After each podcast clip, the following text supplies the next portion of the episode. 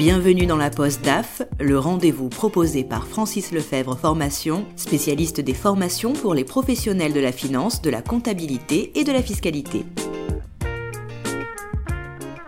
La société Groupe Solutions Énergie, spécialisée dans la vente de panneaux photovoltaïques aux particuliers, s'est dotée en mai 2019 d'un DAF de transition, Grégoire Chevignard. Généralement, lorsqu'il intervient, ses missions de sauvetage durent entre 18 mois et 2 ans. Nous allons découvrir avec lui les particularités d'un DAF de transition, mais commençons par comprendre son parcours. Alors j'ai eu la, la chance d'avoir une famille franco-américaine. J'ai fait une partie de mes études aux, États-Unis, ensuite école de commerce Subdeco Paris, pendant lesquelles j'ai fait un petit peu de droit parce que ça m'intéressait. Euh, j'ai continué avec un DESS de droit des affaires. Et puis, euh, j'ai commencé comme consultant dans un Big Four, dans leur équipe fusion-acquisition.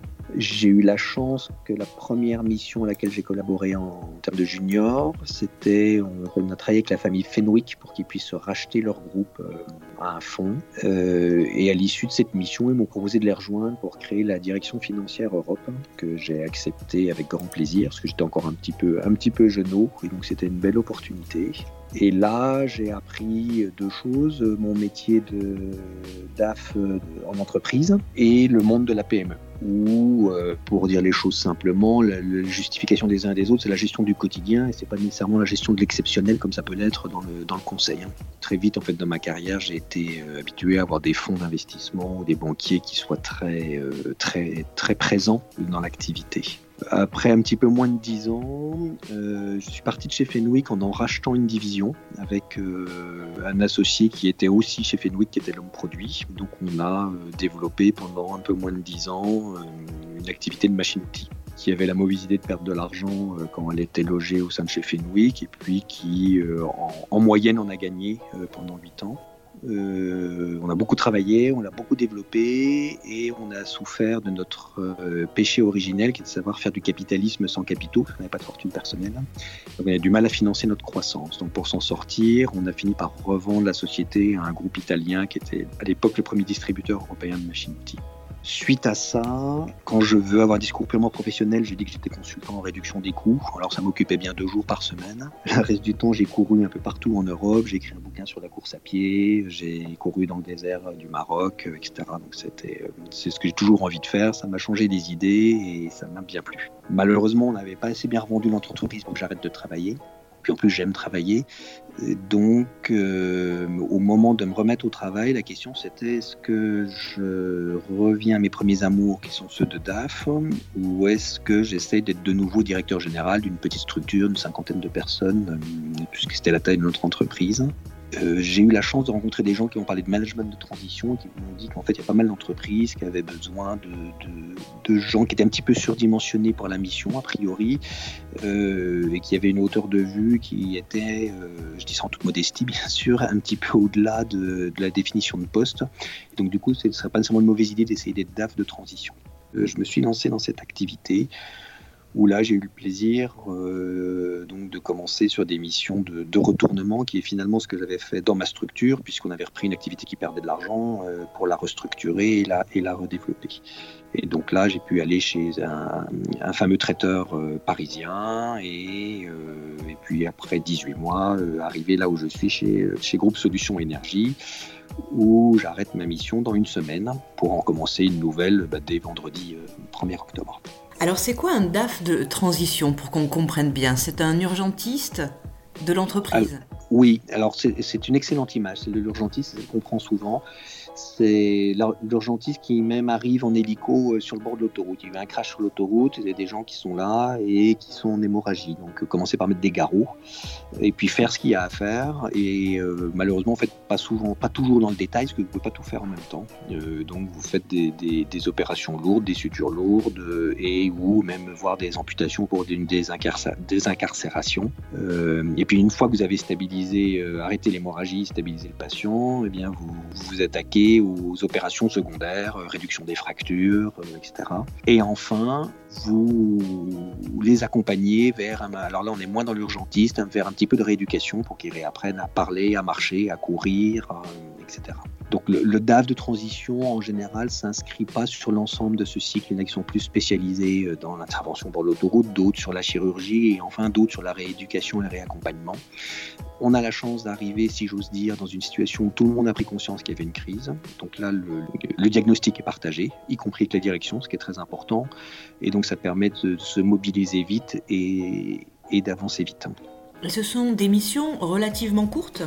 Au départ, elles sont toujours courtes, parce que d'abord, les dirigeants ne sont pas certains qu'il y a une rencontre humaine qui se fera avec le, DAF de transition, donc ils n'ont pas nécessairement envie de, s'engager sur longtemps. En règle générale, elles sont renouvelées une, une ou deux fois. Pour que cela reste sain, à mon sens, il convient qu'elles ne se transforment pas en CDI parce que là, on rentre dans une relation un petit peu différente, on perd un petit peu de liberté de discussion avec le, dirigeant ou de capacité de, confrontation, entre guillemets, quand, de confrontation d'idées, j'entends, quand il y a des choses à faire. Hein. Grégoire, quand votre mission se termine, est-ce qu'il y a un passage de relais avec le futur, le prochain DAF qui, lui, sera en CDI souvent, absolument, une partie de la mission, une fois qu'on a remis d'aplomb ce qu'il y avait à remettre d'aplomb, c'est aussi d'assurer, euh, c'est aussi d'assurer le, passage de témoins. Pourquoi je dis souvent, il arrive, euh, c'était une de mes missions, que le, patron de l'entreprise, enfin l'actionnaire de l'entreprise soit un fonds de retournement qui a beaucoup de qualités, mais pas nécessairement celle de, la gestion humaine et qui consomme du, dirigeant, comme d'autres, change de chemise. Et là, il n'y a pas nécessairement beaucoup de temps pour faire une transition, une passation de témoin qui n'est pas nécessairement souhaitée par, euh, par l'actionnaire. Hein. Donc revenons sur votre activité aujourd'hui au sein du groupe Solutions Énergie. Quelles sont vos missions? Quelles ont été, puisqu'elles touchent presque à sa fin, mais vos principales missions? La mission en arrivant, c'était de remplacer fonctionnellement un des trois associés fondateurs qui avait plutôt en charge la partie euh, administrative et financière, donc qui quittait le groupe. Euh, le groupe, par ailleurs, venait de céder pour moitié une, partie des activités, donc il y avait un carve-out à, absorber. Et euh, cette restructuration euh, capitalistique a amené des tensions de trésorerie qui n'étaient pas visibles avant et dont le, groupe ne comprenait pas nécessairement l'origine. Donc il s'agissait aussi d'identifier d'où venaient ces tensions de trésorerie et de les régler tout ça dans un contexte de forte croissance. Pour dire les choses plus simplement, la première mission c'était un remplacement, deuxième mission c'était un diagnostic et puis troisième mission euh, régler la problématique trésorerie. Est-ce que vous arrivez à vous organiser avec des collaborateurs ou vous travaillez un peu seul comme un capitaine euh, qui tient la barre? Non, euh, alors ça c'est un drame. le premier, la première chose que l'on essaye de faire quand on arrive en directeur financier de transition, c'est d'identifier qui seront les points d'appui et les leviers dans l'équipe. On arrive en situation d'urgence, on a une compétence qui est celle de la finance et de l'urgence on n'a pas la compétence métier, il ne faut même pas essayer de l'acquérir euh, parce que de toute façon, on sera toujours moins bon que les gens produits sur le terrain.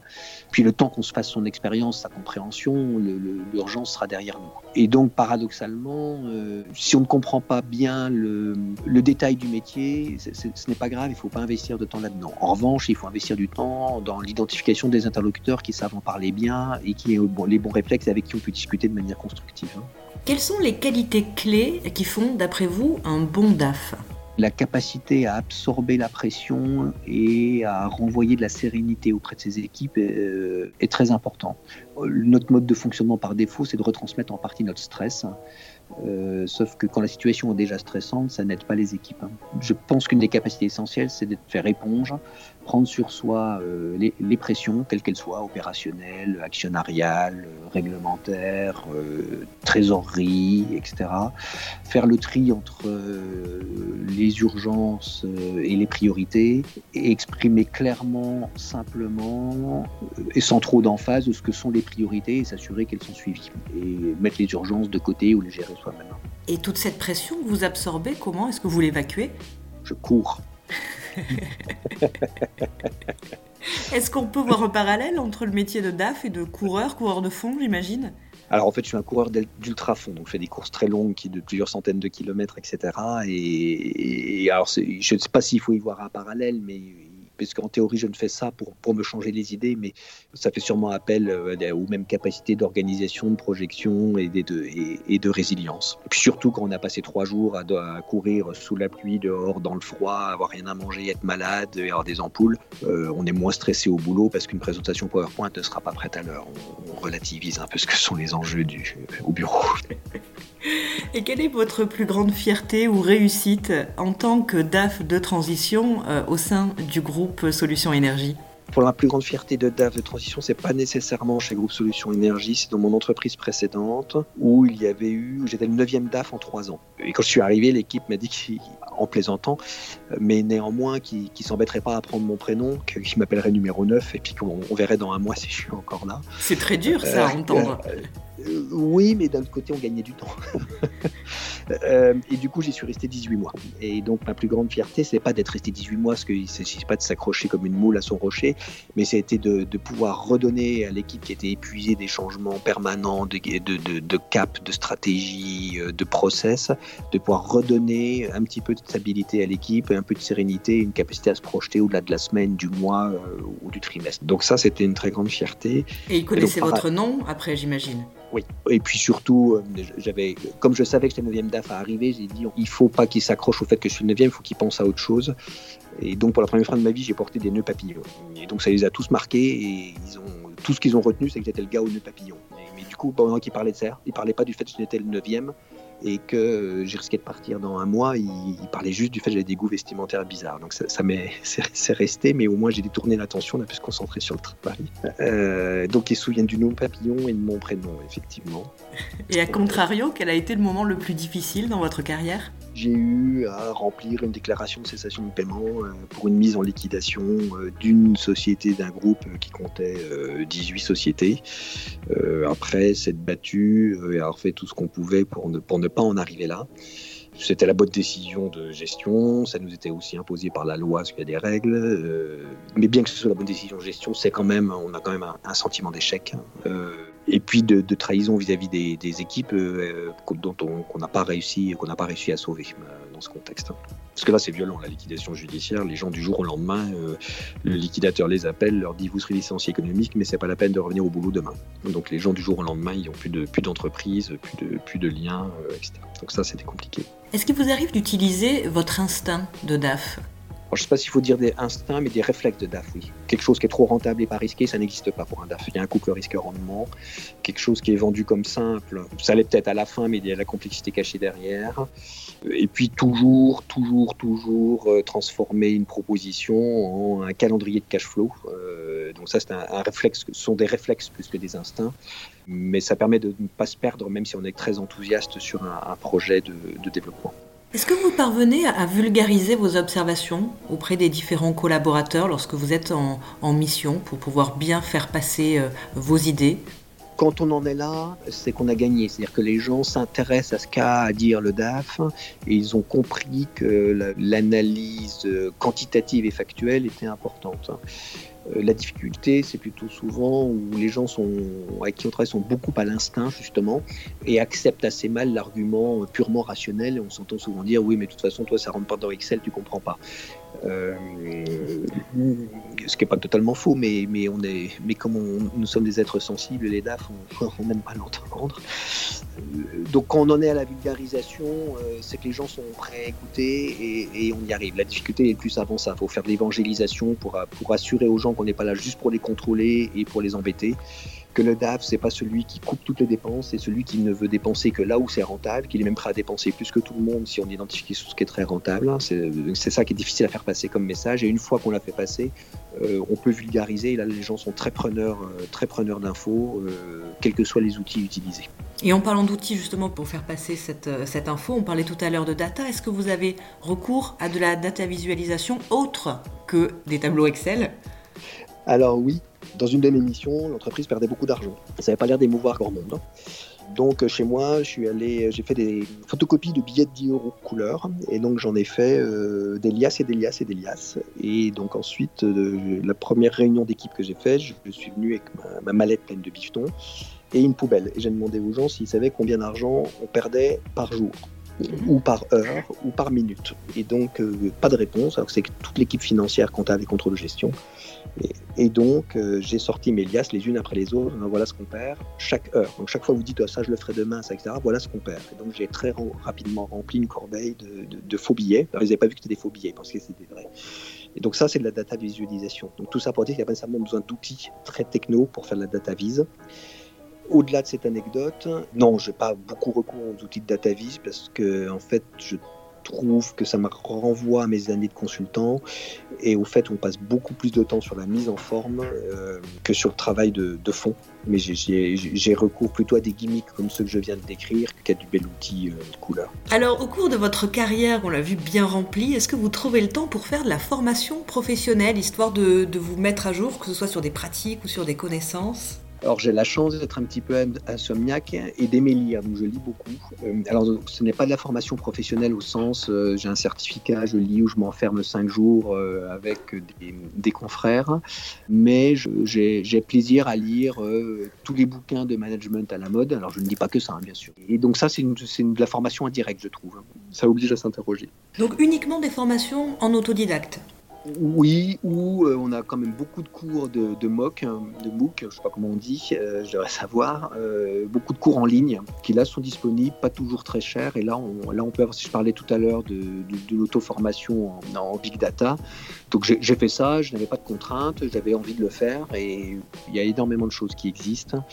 La question, c'est quel temps on y consacre soi-même, quelle curiosité intellectuelle on a sur le sujet et combien de temps et on est prêt à, on est prêt à investir. Est-ce que vous faites partie d'une communauté de DAF alors, je fais partie d'une communauté de DAF coureurs. Comme on passe beaucoup de temps sur les chemins, etc., on, arrive à parler aussi de, j'allais dire de boulot, pas de boulot, mais de nos expériences que l'on partage et c'est assez enrichissant. Donc, parmi les DAF, il y a beaucoup de coureurs. C'est quelque chose qui se pratique. Oui, visuellement, ce sont des gens qui aiment souffrir, qui sont un peu maso et donc qui se retrouvent sur des courses un peu longues. Qu'est-ce qu'on en aura appris des choses dans ce podcast Merci Grégoire, merci infiniment euh, pour votre témoignage, votre expérience. Puis on vous souhaite euh, bonne chance pour vos prochaines sessions de sauvetage. Merci beaucoup. Merci infiniment à Grégoire Chevignard de nous avoir livré un témoignage à la fois pertinent et drôle. On se retrouve très prochainement pour une prochaine post DAF.